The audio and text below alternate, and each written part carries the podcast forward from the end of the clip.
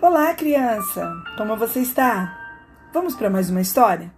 A fuga de Moisés. É, Moisés precisou fugir. Já vou te contar o que aconteceu. Essa história está no livro do Êxodo, capítulo 2, versículo do 11 ao 15. Apesar de Moisés ter se salvado das mãos do faraó, o povo hebreu, que era o povo de Moisés, ainda sofria muito e era escravo no Egito. É, escravo Trabalhavam de graça para o faraó e trabalhavam muito, de manhã, de tarde, de noite, o tempo todo.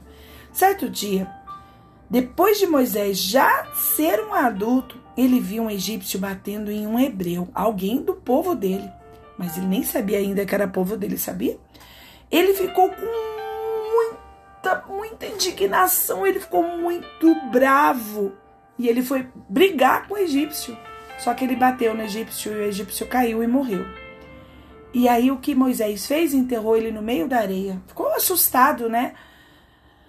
No dia seguinte, ele voltou ao local onde tinha acontecido tudo aquilo e os hebreus, tinham dois hebreus que também estavam brigando, pessoas do mesmo povo dele, sabe? E aí ele disse assim: Por que você está batendo no seu irmão? Né? Ficou ali tentando entender. E aí um dos homens falou assim: Quem você pensa que é? Vai me matar como fez com o egípcio? Alguém tinha visto que o, que Moisés fez. Ai, meu Deus! Deus sempre vê e as pessoas estão sempre por perto. Ele ficou com medo do faraó e fugiu para uma terra muito distante, chamada Midian. Ai, ai, ai, ai, ai. O que, que essa história ensina a gente? Nós podemos elogiar a Deus porque Ele sempre tem um plano especial na vida de cada pessoa, como nós contamos na outra história. Logo, Moisés iria saber qual o plano de Deus para a vida dele. Confesse se você já machucou alguém, batendo, xingando. Sabia que xingar machuca? Machuca no coração fazendo bullying. É muito ruim quando a gente ri dos defeitos das pessoas, porque elas já estão tristes por terem um defeito. E a gente fica rindo, elas choram, sabia? Que elas vão para casa e choram.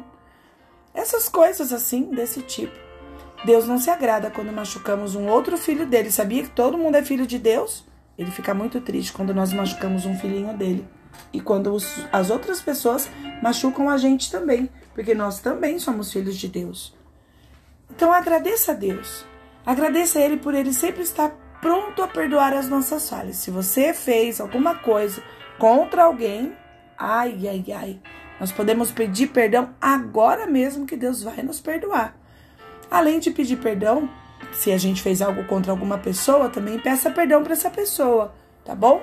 Tira do coraçãozinho dela a tristeza. Peça a Deus que te ajude a ser uma criança que tenha bons amigos e que se relaciona bem com todas as as pessoas. É bom ter amigos, né? E é bom ter amigos leais e amigos que amem a gente, porque a gente não faz coisas ruins contra eles. Olha só, as pessoas estão sofrendo por muitos motivos, por causa da pandemia, outros porque tem fome, tem, sabia que tem criança que não tem o que comer agora mesmo na casa delas? Outras crianças estão sofrendo por causa da guerra. Tem guerra acontecendo do outro lado do mundo e tem crianças no meio da guerra. É guerra de verdade, igual aquela do filme, que todo mundo atira e um monte de gente morre. É muito triste. Nós precisamos orar por essas pessoas e pelas crianças, né, de todo lugar do mundo que estão sofrendo assim. Então vamos fazer uma coisa? Nós vamos dedicar um tempo para orar por essas pessoas e pedir para Deus que alivie a dor delas e que ajude essas pessoas. Nós podemos fazer isso juntos? Chame a mamãe, o papai, chame os amigos. Cria, cria assim um, um, um grupinho de oração. Um clubinho de oração, vamos dizer assim. E aí nós vamos reunir os amigos e vamos orar pelas crianças que estão sofrendo em todos os lugares do mundo. Pede para a mamãe e o papai mostrar para você lá no mapa onde estão as crianças lá do Afeganistão que estão sofrendo agora mesmo.